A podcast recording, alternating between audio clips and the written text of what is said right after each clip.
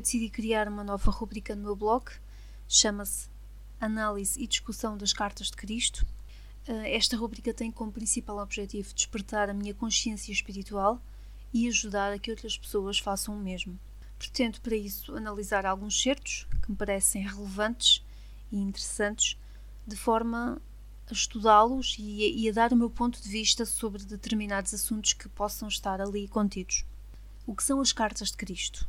Numa breve apresentação, as cartas de Cristo foram ditadas por Jesus Cristo a uma canalizadora anónima. A mente da canalizadora foi trabalhada durante 40 anos, de forma a retirar-lhe todas as crenças limitantes. Estas cartas foram publicadas em 2017. Já tenho visto muitos grupos na internet grupos de estudo que se reúnem para estudar estas cartas, para, para as entender, para elevar a sua consciência, para olhar o mundo como ele é, de facto. E nós que estamos aqui encarnados na Terra, na Matrix da terceira dimensão, ainda não entendemos muito bem porque temos muitas crenças limitantes, por exemplo. E então essas cartas vieram mostrar como é que nos podemos livrar de tudo isso. Então Jesus diz que para se ler compreender estas cartas, é necessário ter uma mente aberta, livre de ideias, crenças e preconceitos, como uma criança pequena antes de ser doutrinada com a crença humana. Portanto, é, é isso mesmo, o objetivo principal é esse mesmo, é, é retirar todas as crenças que, que eu ainda possa ter, uh, preconceitos, e que nem sequer me dou, me dou conta. É, no fundo, é, é, perceber como é um mundo para além do véu da ilusão da terceira, da terceira dimensão. Eu vou então agora aqui destacar três excertos que me parecem bastante interessantes.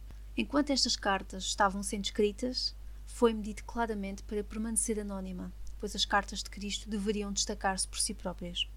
Portanto, aqui o, anonimato dá credibilidade e não gera confusão nem perseguição. Todos nós né, ouvimos em alguma parte da história que as pessoas espiritualistas, aquelas que acreditam na vida depois da morte e em outros temas, foram perseguidas, foram julgadas uh, por pensar de maneira diferente. Se formos ver, nos dias de hoje, isso ainda acontece, infelizmente. Então está na hora de, de entender que, que, isso, que as pessoas entenderem que isso não, não, não dá, não é justo, não é o correto. E porquê é que estas pessoas foram sempre criticadas? Porque sabiam das verdades, porque dentro delas sabiam que o mundo era um véu, uma ilusão, que existia a Matrix, ou então muitas delas não entendiam e sabiam que, no fundo, há qualquer coisa aqui neste mundo que não está certo, que não ressoa. Então, o encobrimento das verdades impedia o povo de despertar, e isso foi o que a Matrix fez durante milhares e milhares de anos aqui na Terra. E por isso essas pessoas foram sempre perseguidas. Outro excerto que me parece bastante relevante. As pessoas devem decidir por elas mesmas se as cartas soam como verdadeiras ou se sentem que são falsas o que é a intuição. Né? Isto aqui apela à, à nossa intuição. A intuição é saber exatamente o que é certo, o que não é, o que devemos ou não dizer, eh, lermos alguma coisa, ressoa, não ressoa. Se ressoa é porque é verdadeiro. Hoje em dia, infelizmente, há muita guerra de informação, há fake news, não é? acabamos por nos complicar bastante, mas afinal, o que é, é verdade, o que é que é mentira? E então temos que ir eh, olhar para dentro de nós, irmos à nossa intuição e perceber o que é que é verdadeiro, se aquela informação é ou não é verdadeira. Então é isto que Cristo nos pede, que olhemos para nós próprios e decidir se estas cartas são ou não dele, foram ditadas ou não por ele. Eu creio que sim, eu sinto isso. Por isso estou aqui, neste momento, a estudá-las. Outro excerto e último para esta apresentação o Cristo prometeu nas cartas que um elo se formaria entre a mente do leitor e a mente crística e que se receberia ajuda no profundo significado oculto por trás das palavras. Bem, isto, este, este certo é bastante interessante porque, porque a linguagem aqui utilizada pode ser bastante complicada e então podemos ter algumas dúvidas. Então o próprio Cristo pede, pede quando tenhamos alguma dúvida para chamá-lo que ele nos vai ajudar, ou com uma imagem, ou com uma intuição, e é isso mesmo que acontece. Quando comecei a ler estas cartas, quando tinha alguma dúvida sobre alguma ideia, algum parágrafo, peço ajuda ao Cristo e isso ajuda-me a entender, a compreender o significado.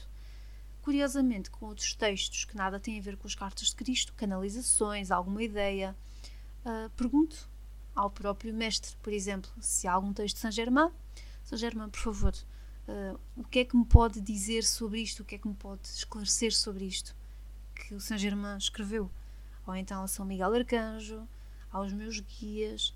Portanto, é, no fundo é pedir, não é? pedir orientação espiritual e, e tudo surge quando estamos abertos à verdade, quando queremos saber a verdade e estamos prontos para despertar, o mundo abre-se. E, e, é isso mesmo que, que, que, pretendo com estas cartas: despertar a minha consciência e ajudar também, ajudar a, a despertar a consciência de outras pessoas que estão interessadas em expandir os seus horizontes, em ver o mundo como ele de facto é, em sair do véu da, da ilusão, da Matrix, rumo a um mundo novo, à nova Terra, à quinta dimensão, à era de Aquário. E assim é.